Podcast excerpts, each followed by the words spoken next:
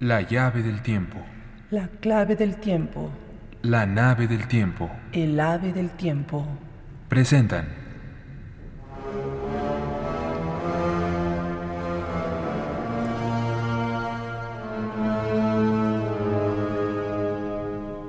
La habitación vampiro. De Beatriz Álvarez Klein.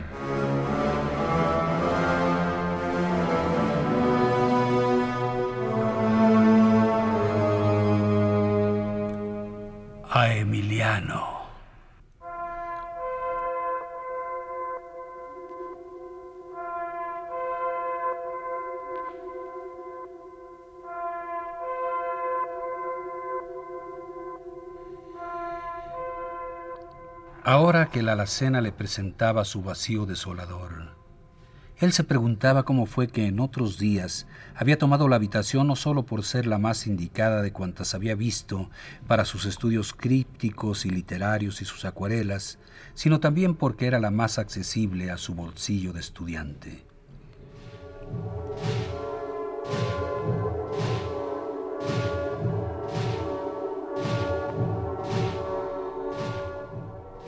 Entonces la habitación había traído cambios benéficos en su vida. Eran frecuentes las reuniones con amistades de intereses afines a los suyos, reuniones especiadas de incienso y de charlas sobre lo inexplicable y la comprensión, ciertamente no racional, que nos permiten tener de ello las artes por vía de los sentidos. Agrupados en torno del hogar, llenando los pulmones de los humos aromáticos de Oriente, narrábanse viejas leyendas de tumbas y castillos.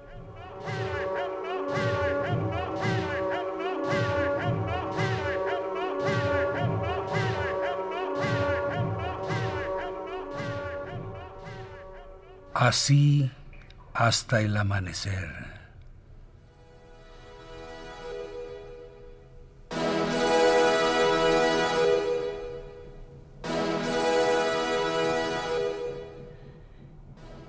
Y en esa habitación él había estudiado hasta altas horas de la noche, entre las húmedas paredes y los viejos libreros de roble que había conseguido poco después de su llegada a la ciudad.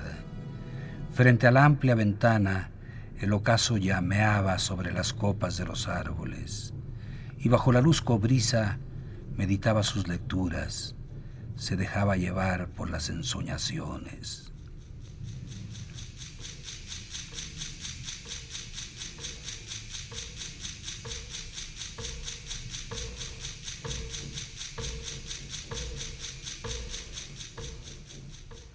Y después un cielo empurpurado y su rostro bañado de luz escarlata.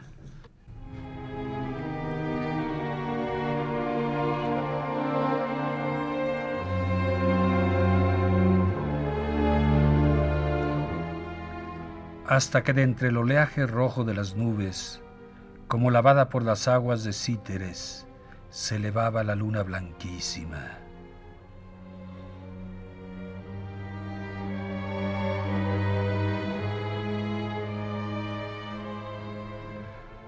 Por largas horas fumaba y leía, anotando comentarios y datos en gruesos cuadernos. Hacía rápidos progresos en su estudio y aún estuvo a punto de obtener una mención.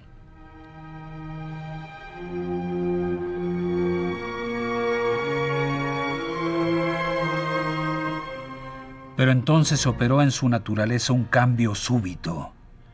Abandonó los cursos y ahondó en su búsqueda autodidacta inició la formación de su biblioteca, una colección ideal de las obras imprescindibles en las más bellas ediciones que pudo hallar en los sótanos de las polvosas librerías de viejo. Los temas eran ultraterrenos, como su mirada. Los amigos comenzaron a rehuirlo, y él, a su vez, procuraba no salir de casa, entregado a raras lecturas que sus compañeros de antes no habrían querido comprender jamás.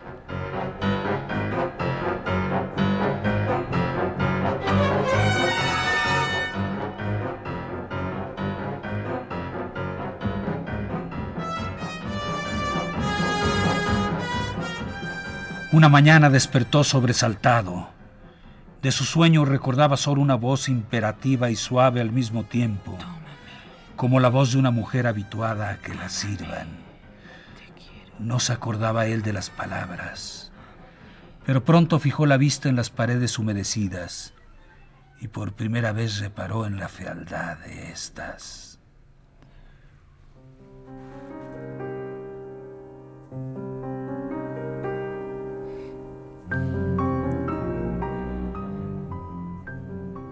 Demasiado inquieto para concentrarse en las complejidades de la cábala, resolvió salir de paseo.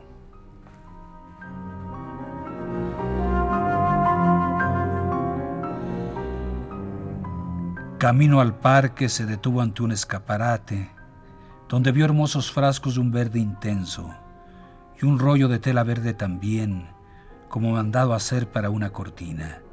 Adquirió estos objetos y se dirigió al centro de la ciudad en busca de un tapiz que armonizara con ellos.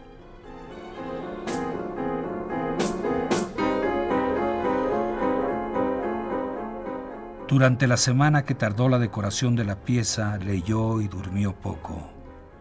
Las compras le parecían ahora excesivas, pues habían mermado bastante su pensión. Suprimió todo gasto innecesario Repartió su tiempo entre el estudio y la contemplación obsesiva de la luz filtrada a través de los frascos o del ramaje intrincado del tapiz.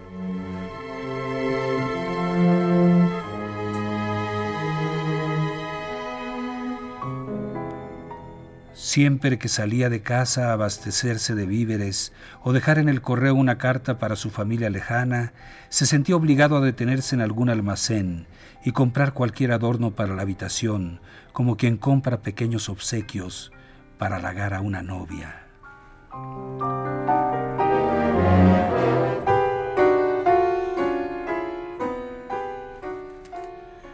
Mandó hacer cortinas más finas.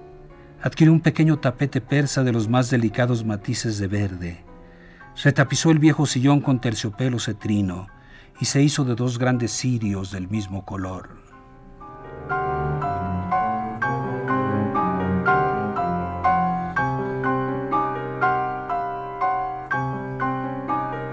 Realizadas estas transacciones volví a casa y permanecía en la habitación mirándola, reparando en cada uno de los objetos que lucía.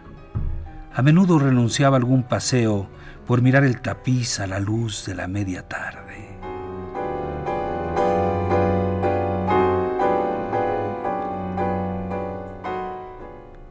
En aquellos días le habían comenzado las fiebres propiciadas por los ayunos, y con frecuencia caía en un estado de duermevela en el que oía lejanamente la misma voz de aquel primer sueño, susurrándole cosas absurdas como Mira mi tapiz, ¿verdad que es lindo?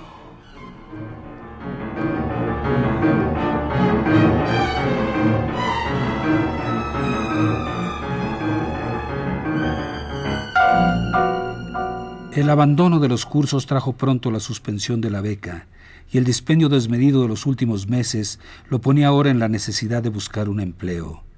La perspectiva le desagradaba, pero no veía otra solución.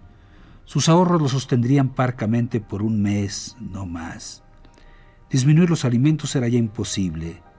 Necesitaba fortalecerse, acabar con esas fiebres, poner fin a las pesadillas. Tómame,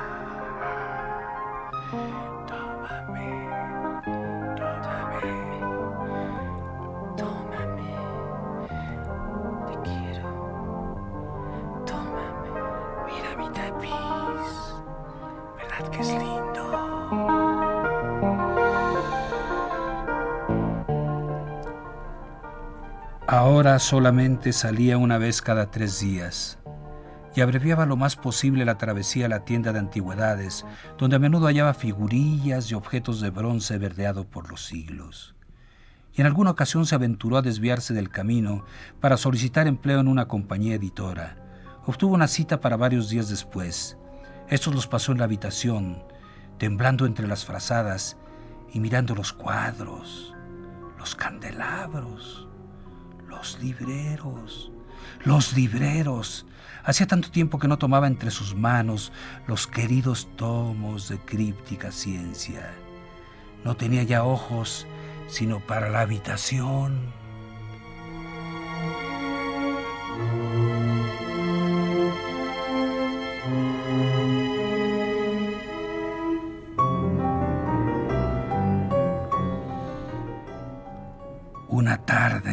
un dolor agudo al advertir que los lampos bermejos del ocaso chocaban feamente con los tonos del tapiz y las cortinas.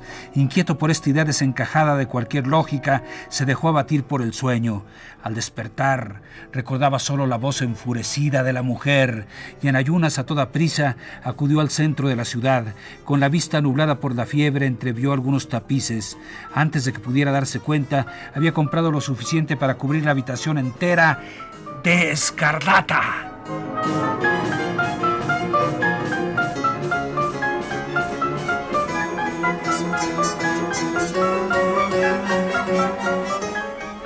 Penosamente llegó a casa, desenrolló el raso rojo y de inmediato lo hizo colocar, forrando todas las paredes de la alcoba. Ahora tendría que cambiar las cortinas, la colcha, los frascos, los adornos todos cuyo verde contrastaba chillonamente con las paredes rojas. ¿Por qué había comprado ese tapiz? ¿Por qué lo había hecho colocar? Sí, había sido por el sueño, por esa pesadilla vaga y atroz. Algo, alguien en el sueño le exigía el rojo. Dame el rojo, dame el rojo, dame el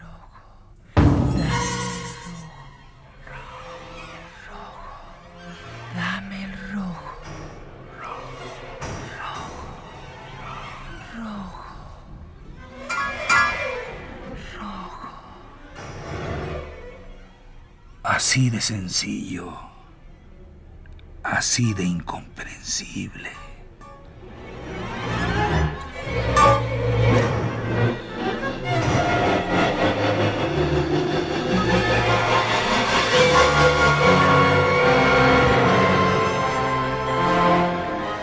Mientras contemplaba desconcertado el nuevo aspecto de la habitación, masticaba un trozo de pan seco, deglutiéndolo trabajosamente con agua. Era temprano y salió a la tienda a conseguir nuevas cortinas. Con ello redujo a monedas pequeñas su último billete. Su suerte dependía ahora de la cita de esa tarde.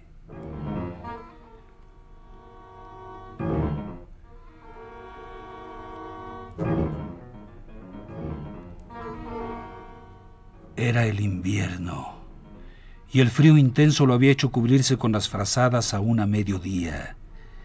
La fiebre se agudizaba. Entrecerró los ojos, fijos en el raso encarnado de los muros, en las cortinas púrpuras recién colgadas, en los pequeños adornos rojos sobre la repisa de caoba. Se quedó dormido un rato. Nuevamente pesadillas. La voz de la mujer la palabra. Rojo. Rojo. Rojo.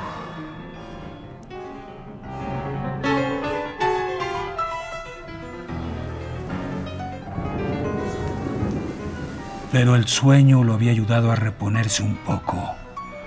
Ojeó un antiguo poemario y de nuevo se perdió en sus cadencias con la emoción de antes. Repitiéndose versos como fórmulas de encantamiento, eligió un traje para acudir a la cita. Se vistió con lentitud. Comió pan seco. Miró el tapiz.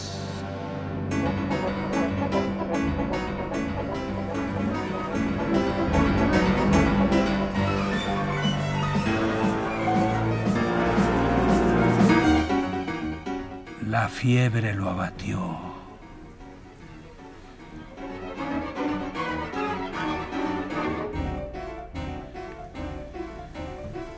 Se dejó caer sobre la cama. Dormitó un poco. Se levantó y se lavó la cara. Debía acudir a la cita.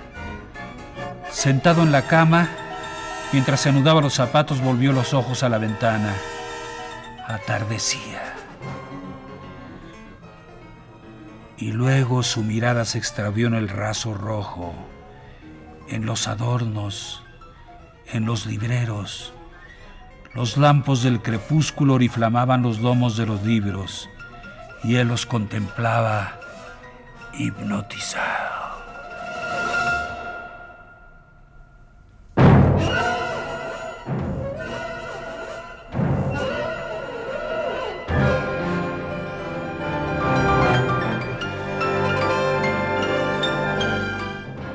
Cayó en un sueño profundo. Rojo, rojo, ¡Raja!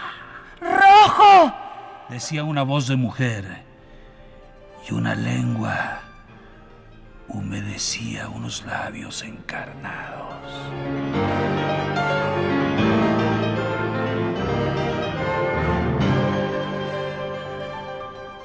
De pronto él comprendió que ese Rojo. Era un llamado y anduvo a ciegas por un pasillo estrecho, con la mirada fija en esos labios de carmín.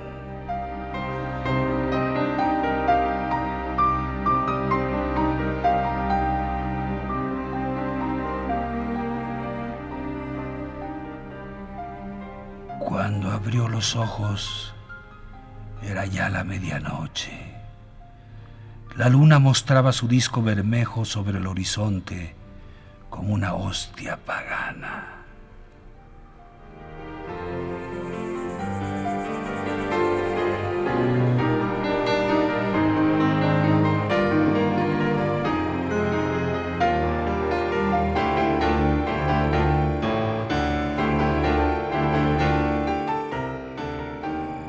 Encendió una lámpara de aceite y entonces vio, pero es que seguía soñando. Se frotó los ojos con los puños y entonces vio a la mujer roja, a la mujer ataviada de raso escarlata, que lo llamaba dulcemente con esa voz de sus sueños. Él no podía, no deseaba resistirla. Tomó su mano helada. Ella lo envolvió en un abrazo y juntos desaparecieron por la pared.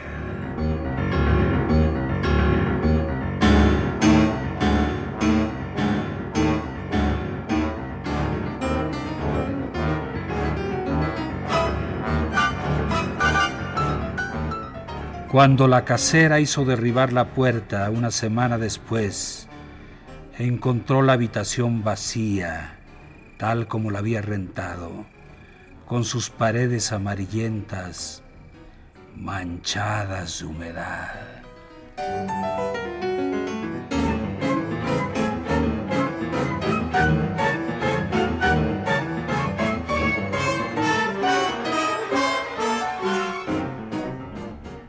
Escuchamos La habitación vampiro. de Beatriz Álvarez Klein.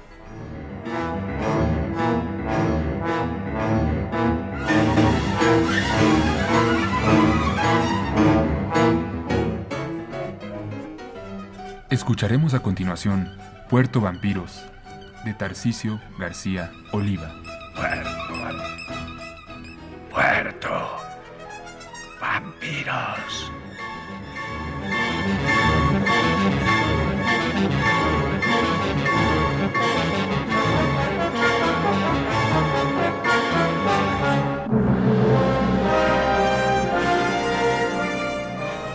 Arturo Córdoba. Just.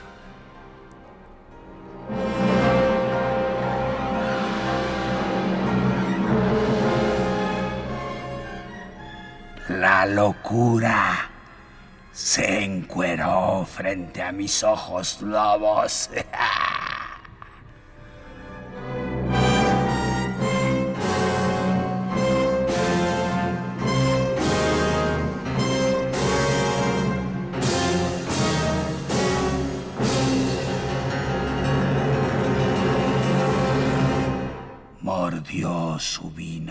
Venas, puertas y carnaval de lo que venga.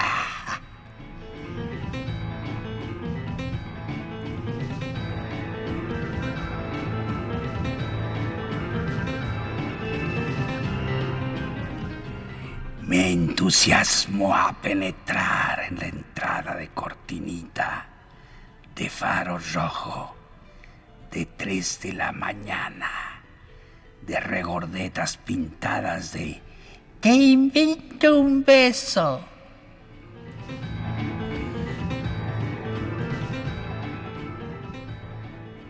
Afuera, la llovizna resbaló desde un trapecio.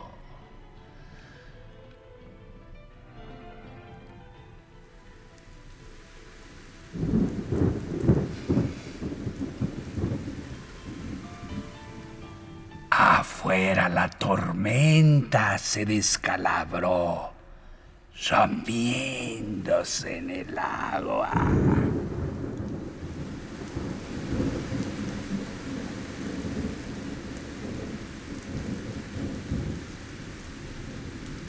La magia convirtió en pretexto el cigarro que fumaba.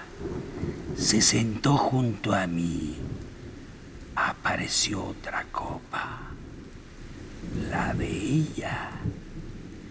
La del cabello teñido.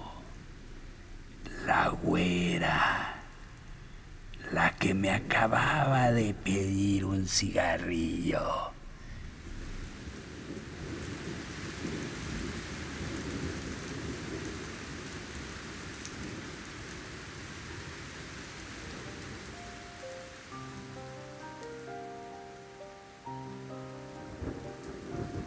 ¿Qué haces aquí? ¿De dónde eres? ¿Que por qué tan solo? ¿Que qué hago aquí? ¿Que de dónde soy? ¿Que qué trasnochador? ¿Que si me invitas una copa? ¿Que si le invito otra copa?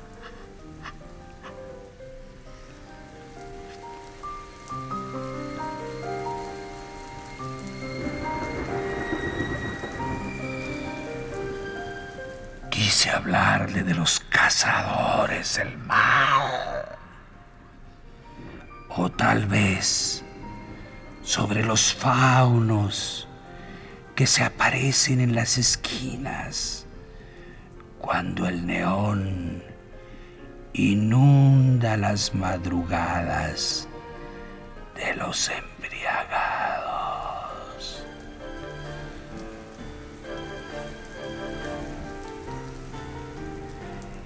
Quizá de la locura de encuerarse.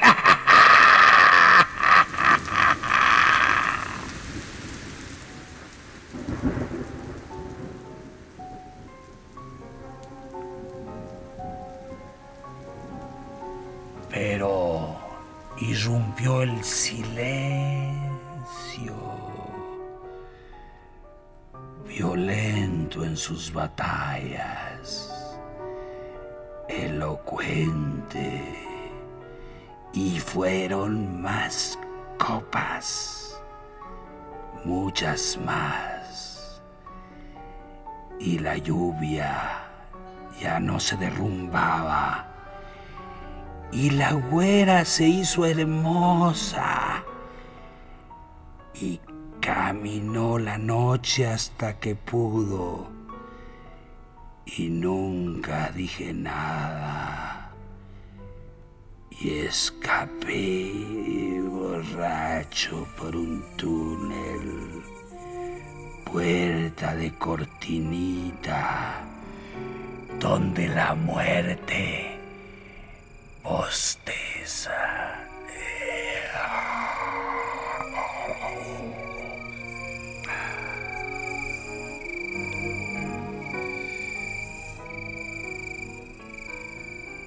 El azar me orilló al borde de la banqueta.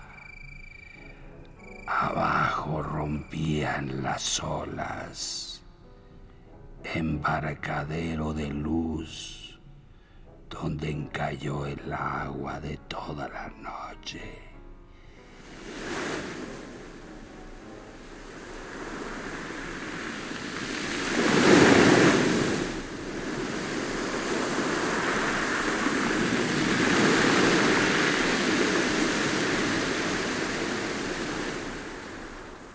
En ese charco zarpadero de zapatos que saltaron mis pies, ignorantes marineros, morí empapado por la mañana.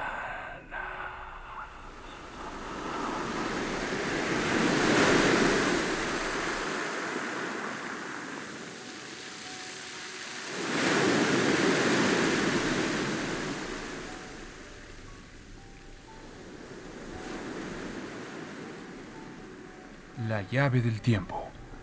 La clave del tiempo. La nave del tiempo. El ave del tiempo. Presentaron.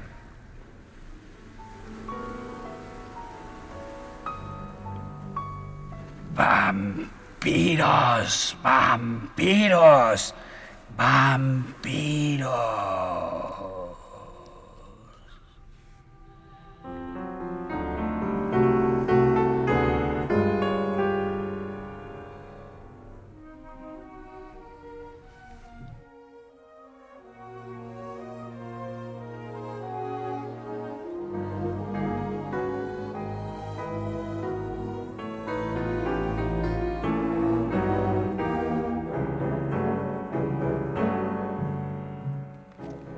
Escuchamos La habitación vampírica de Beatriz Álvarez Klein. Beatriz Álvarez Klein es mexicana, poeta y narradora. Ha publicado en las revistas Anábasis, Cartapacios, Gaceta del FCE y Revista de la Universidad. Es coautora del libro Antología de lo Insólito. En 1977 obtuvo la beca Salvador Novo del Centro de Escritores Mexicanos.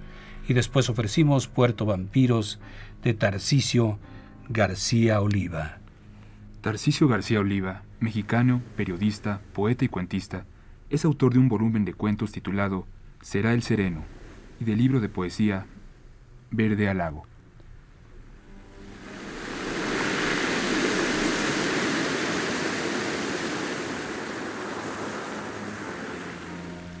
Textos tomados de la revista Plural.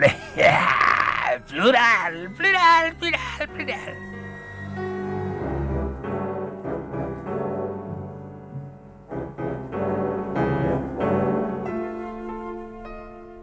Narración, producción y dirección, Juan López Moctezuma.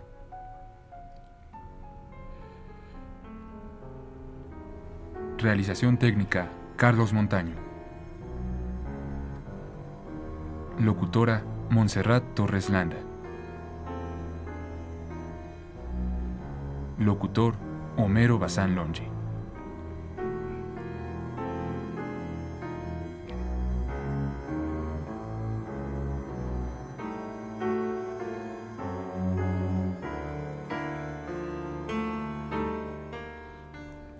Musicalización, Carlos Montaño.